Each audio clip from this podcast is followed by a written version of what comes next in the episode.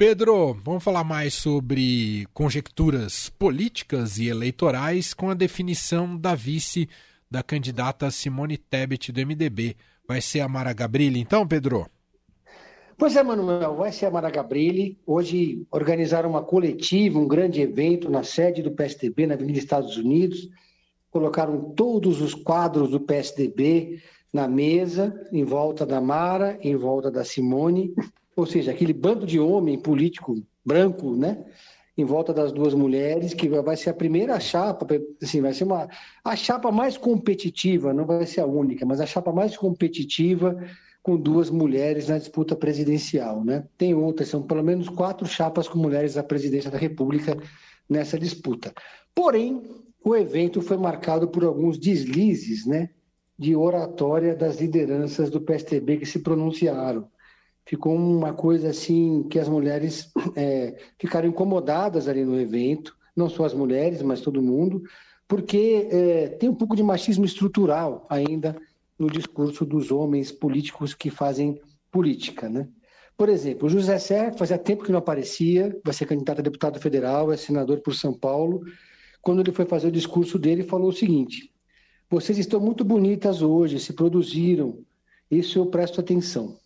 E o, e o Tasso também. O Tasso Gereissati, senador do PSTB do Ceará, estava ali na mesa também. Nossa. E aí foi um comentário que causou um certo é, constrangimento.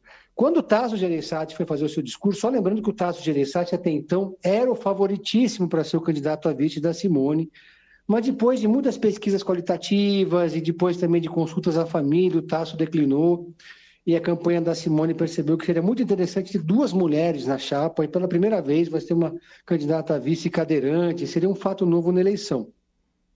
Aí o Tasso foi se referir a Helena Landau, que é uma economista, que estava ali na mesa, que coordenou o programa de governo da Simone Tebet, né? E falou o seguinte: a Helena, a Helena Landau é meio rebelde, mas a gente controla. Tipo, é o tipo de frase que não se fala, né, num evento como esse. O nome da coligação escolhido pelas duas candidatas, essa chapa com duas mulheres, foi Amor e Coragem. Mas também tiveram outros discursos ali, todo mundo falando aquele, né, sobre ter duas mulheres. Você, se você via ali, Emanuel e Leandro, que era claramente difícil para aqueles políticos que estão há 40, 50, 30, 20 anos na política fazerem um discurso ajustado a, a, a, essa realidade de uma chapa com duas mulheres. Era difícil agradar, né? Nos piores momentos, as duas candidatas, as duas mulheres, ou riram amarelo ou ficaram impassíveis para não criar nenhum tipo de constrangimento, né? Mas é, eu estava lá, acompanhei a coletiva hoje ali na, na, na, Rua Estados Unidos, na sede do PSTB, e me chamou muita atenção esse aspecto. É, eu acho que a política brasileira ainda precisa se adaptar essa novidade de você ter duas mulheres disputando a presidência da República.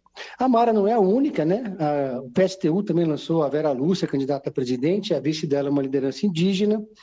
Se não me engano, o PCB também lançou uma candidata mulher a presidente da República e hoje o União Brasil lançou a Soraya Tronicli, que é uma senadora também candidata a presidente. Então, de uma hora para outra, passamos a ter várias mulheres disputando a presidência da República. Como todas elas estão na faixa do 1, 2%, não dá para dizer que é uma favorita, mas a Simone Tebet é do MDB. Tem tempo de televisão, tem estrutura, tem dinheiro, está com o PSDB junto. Então, digamos assim que essa candidatura duplamente feminina é, em tese, a mais competitiva, né? Sim. Vamos ouvir aqui um trecho que a gente tirou dessa coletiva da Simone Tebet falando sobre a sua vice, a Mara Gabrilha. Vamos ouvir. Eu tinha dúvida, Mara, se seria uma chapa 100% feminina aceita. Que bom que as pesquisas mostraram que homens e mulheres estão prontos para votar nessa chapa. E quando eu fiz o convite para você, achando que você fosse dizer: vou pensar um pouquinho, eu tenho algumas limitações, como é que vai ser? E fazer uma série de condicionantes ou condicionar as coisas. Mara, num sorriso aberto, nessa generosidade de quem ama o Brasil, disse: Simone, que honra. Tá aí um trecho da coletiva de imprensa com a fala da candidata Simone Tebet em relação a Mara Gabrilli.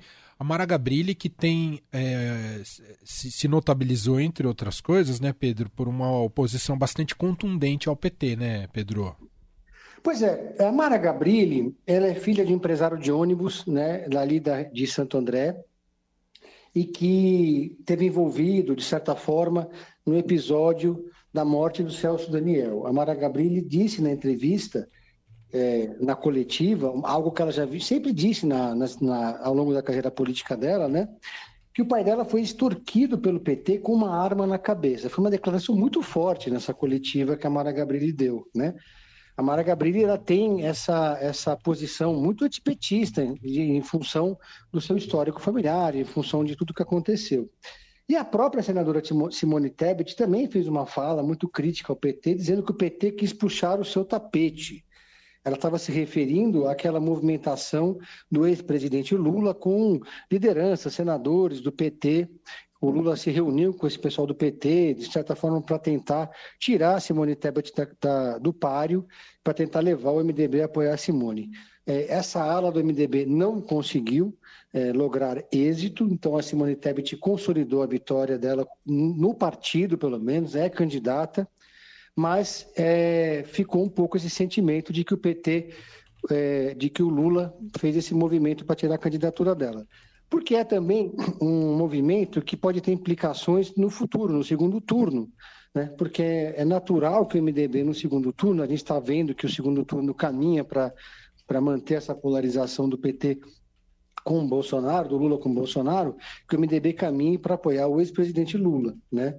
Então, esse gesto do Lula de forçar um pouco a mão para tentar atrair o MDB na reta final para a sua candidatura, causou problemas e danos que podem ser prejudiciais numa futura negociação, né?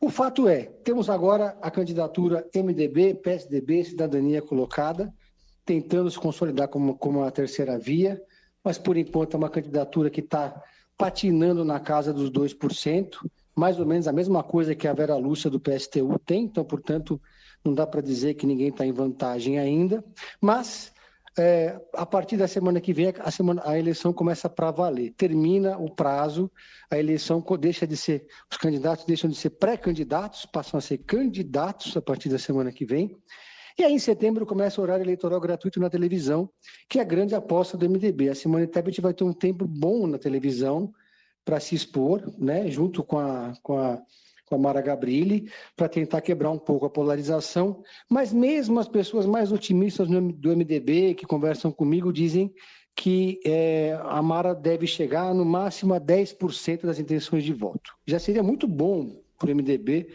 depois da candidatura do Henrique Meirelles, em 2018, né? E aqui em São Paulo, Emanuel e Leandro, a situação está complicadíssima, porque o União Brasil está resolveu colocar a faca no pescoço do Rodrigo Garcia e exigir que o deputado Geninho, que foi um assessor do Rodrigo Garcia durante muito tempo, muito ligado ao Rodrigo Garcia, seja o candidato a vice, sendo que já havia um acordo prévio para que o MDB indicasse o candidato a vice. Essa definição tem que acontecer até sexta-feira. E o clima está tenso, viu? Vamos acompanhar. Muito bem. Pedro, para fechar aquela dica de Pedro em série para a gente, Pedro. Olha, a segunda temporada de Pico da Neblina, uma das melhores séries brasileiras dos últimos tempos, uma, é uma grande produção da O2, do Fernando Meirelles, que agora lançou a segunda temporada, muito boa, apesar de não ter mais o Chico Matoso como chefe dos roteiristas. O Chico Matoso é um escritor muito bom, eu adoro os livros dele, mas a série continua boa, com sarrafo alto. Uma série que mostra um Brasil distópico, no qual a legalização foi aprovada no Brasil, então a gente mostra um pouco como é que seria o Brasil com a legalização da maconha, mas é uma série que é muito mais do que isso, né? E, e ela voltou agora com a segunda temporada e eu tô ela está vindo a conta gotas, né? Não, tá, não, não, veio toda de uma vez, mas ela continua muito boa e a minha sugestão é essa: Pico da Neblina. Para quem gostou de Sintonia da Netflix, é, é, tem um pouco de semelhança entre as duas séries. Pico da Neblina é HBO, né? Pico da Neblina é da HBO Max, exatamente. Muito bem. Pedro, um abraço até quinta-feira. Valeu, pessoal. Um Valeu. abraço a todos.